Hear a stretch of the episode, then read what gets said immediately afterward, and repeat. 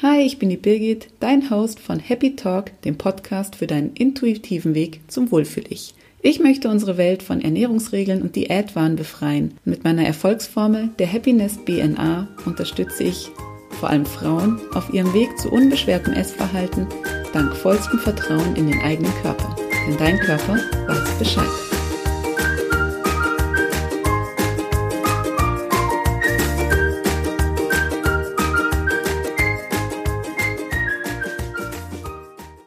Hallo zur heutigen Folge von Happy Talk. Schön, dass du reinhörst. Es geht heute um Hunger und warum wir eigentlich so oft essen, obwohl wir gar keinen Hunger haben.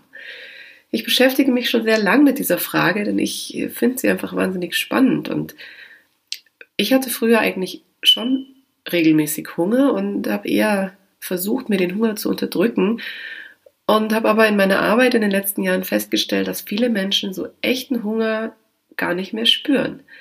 Ich bin zum Beispiel öfters in Firmen und halte da Workshops oder Vorträge und da stelle ich immer diese Frage in die Runde, wer kennt noch echten Hunger?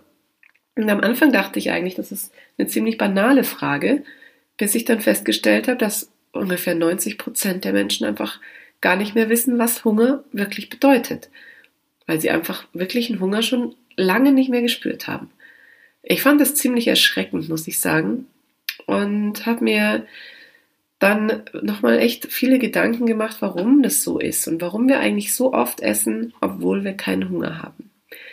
Ich habe dir in der heutigen Folge die drei wichtigsten Gründe zusammengefasst, die ich so herausgefunden habe für mich und möchte dir einfach ein paar Tipps mit auf den Weg geben, wie du wieder echten Hunger spüren kannst. Der erste Grund dafür, dass wir einfach viel zu oft essen, obwohl wir keinen Hunger haben, ist, dass wir einfach heutzutage in einer Gesellschaft leben, in der das Essen immer, immer verfügbar ist. Es ist nicht nur im, im, im Supermarkt so, dass wir Unmengen an Produkten haben, zwei, über 200.000 Produkte sind es an der Zahl, sondern wir haben auch auf der Straße, wenn wir uns durch die Stadt bewegen, einfach an jeder Ecke ein Bäcker, ein Restaurant, eine Imbissbude, eine Dönerbude, irgendein Essensstand, es wird Obst verkauft oder was auch immer das duftet, das spricht uns an, das schaut schön aus und dann geraten wir einfach sehr oft in die Versuchung, etwas zu essen, obwohl wir es gar nicht bräuchten. Genauso beim Einkaufen kaufen wir Dinge, die wir vielleicht gar nicht bräuchten, weil sie uns ansprechen, weil sie uns irgendein Produktversprechen liefern, weil irgendwas schön ausschaut, gut riecht, besonders günstig ist oder was auch immer. Fakt ist, wir lassen uns von den Außeneinwirkungen steuern und kaufen oder essen direkt Dinge, die wir eigentlich in dem Moment gar nicht bräuchten. Und da sind wir wieder beim Thema. Der zweite Grund ist der, dass uns Emotionen und Muster aus der Vergangenheit prägen oder beziehungsweise bewegen und steuern. Und sehr häufig stecken Emotionen dahinter, wenn wir zu etwas zum Essen greifen. Manchmal sind es Emotionen wie Traurigkeit oder Einsamkeit, sowas, was wir gar nicht so gerne spüren, versuchen wir dann mit Schokolade irgendwie wieder gerade zu biegen. Manchmal sind es aber auch Muster, die uns anerzogen worden sind. Wenn wir zum Beispiel früher in der Kindheit mit Schokolade belohnt wurden, wenn wir irgendwas besonders toll gemacht haben oder wenn wir getröstet wurden mit Süßigkeiten, weil wir uns wehgetan haben. Das sind Situationen, die merken wir uns. Und gerade die ersten Jahre im Leben, so die ersten zwölf Jahre eigentlich, sind unglaublich prägend, was unsere, was unser Essverhalten anbelangt. Alles, was uns in diesen Jahren mitgegeben wird, nehmen wir oft mit ins hohe Alter, wenn wir es nicht irgendwann bearbeiten. Ja, und dann werden solche Muster einfach sehr, sehr oft zu Gewohnheiten. Wir essen dann in Situationen, in denen wir das Essen wieder einfach nicht bräuchten. Der dritte Grund ist der, dass wir nicht mehr auf unseren Körper hören. Und ja, all diese drei Punkte zusammen sind natürlich fatal. Das Essensangebot ist riesig. Wir essen in, aus Emotionen, aus emotionalen Gründen und wir wissen nicht mehr, was unser Körper eigentlich braucht. Das heißt, wir verlassen uns eben wieder auf diese Außenwelt und man sieht es ja draußen, wenn man auf die Straße geht, das Thema Ernährung beschäftigt einfach alle.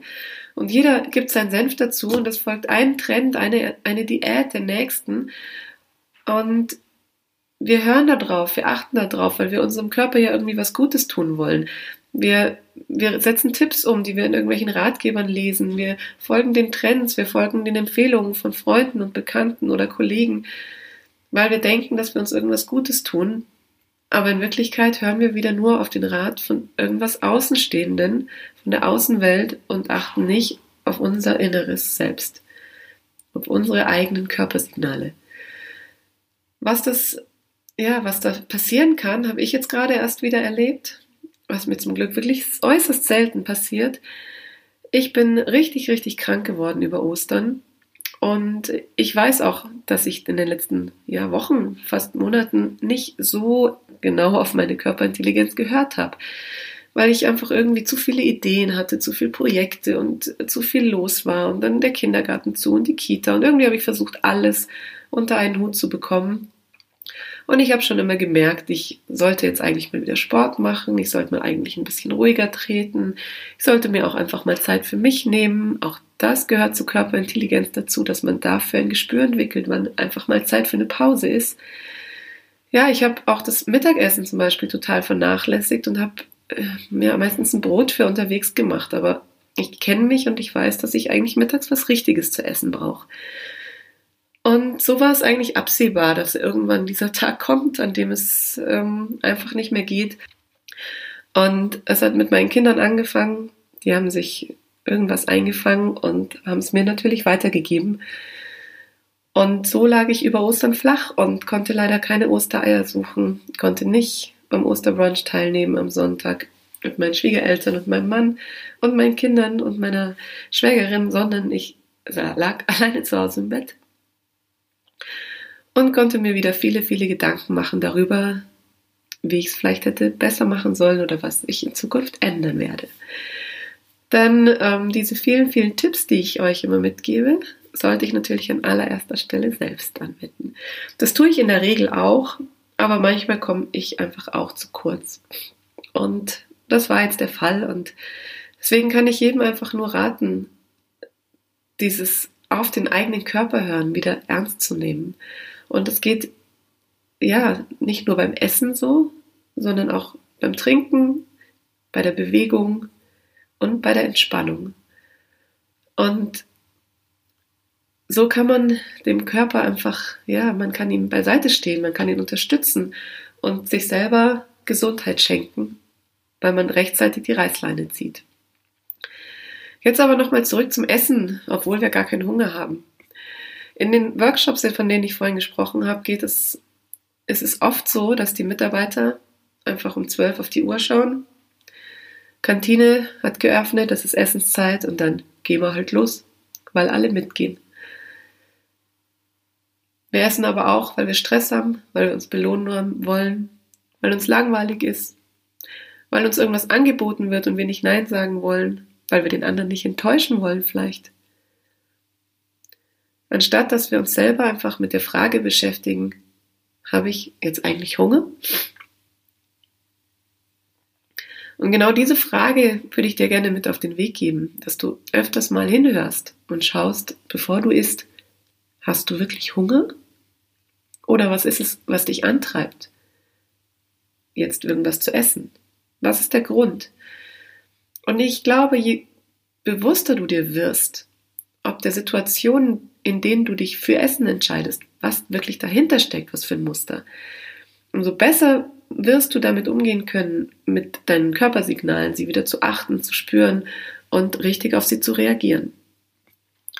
Und dann kannst du auch gerne mal beobachten, in welchen Situationen du nicht zum Essen greifst, in welchen du Nein sagen kannst, in welchen du stark bleibst, in, die, in welchen Situationen du das ablehnen kannst. Und dann schau mal, wie es dir in diesem Moment geht. Spür mal in dich hinein und schau, was dein Herz sagt, dein Bauch. Wann kannst du zum Beispiel den Teller stehen lassen, wenn du satt bist? Und wann kannst du Schokolade einfach links liegen lassen? Und genau diesen, diesen Moment solltest du dir merken und vor allem dieses Gefühl solltest du dir speichern, was in dem Moment in dir passiert.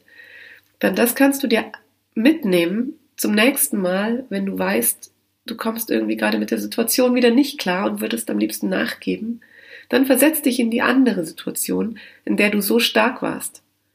in der du Nein gesagt hast, weil du eben einfach gar keine Lust auf das Essen hattest. Das ist keine leichte Aufgabe, das gebe ich zu. Und es braucht definitiv ein bisschen Übung. Aber ich würde mich total freuen, wenn du es einfach mal ausprobierst und sowohl die Situationen beobachtest, in denen du nicht Nein sagen kannst, in denen du mehr isst, als du eigentlich brauchst, in denen du zu, aus Emotionen zum Essen greifst und gleichzeitig aber auch die Situationen anschaust, in denen du eben genau anders handelst, in denen du stark bist, in denen du Essen ablehnen kannst, in denen du nicht zu viel von irgendwas isst. Und dann versuch es einfach mal zu drehen. Ich wünsche dir ganz, ganz viel Erfolg dabei und würde mich total über dein Feedback freuen, wenn du es mal ausprobiert hast. Vielleicht, wenn du es ein paar Mal ausprobiert hast und schon merkst, dass sich irgendwas verändert. Bei manchen geht es schneller, bei manchen dauert es ein bisschen länger. Und ich würde mich auch total über dein Feedback über diese Folge, diese Podcast-Folge freuen. Gerne direkt auf iTunes. Da kannst du mir eine Rezension schreiben. Ich freue mich auch aber über einen Kommentar in den Social Media Kanälen auf Instagram oder äh, Facebook, wo ich die Folge hochladen werde, beziehungsweise einen Post dazu machen werde. Und wenn dir die Folge gefallen hat, dann leite sie auch gerne weiter an andere, die das Thema interessiert. Und jetzt verabschiede ich mich erstmal für ein paar Tage, denn ab morgen geht es für uns auf eine Hütte. Ich darf meinen Geburtstag feiern und nächste Woche fahren wir dann nach Italien. Da hört, hören wir uns aber vorher nochmal mit einer neuen Folge vom Happy Talk und das heißt dann wieder, dein Körper weiß Bescheid. Bis dann, ciao.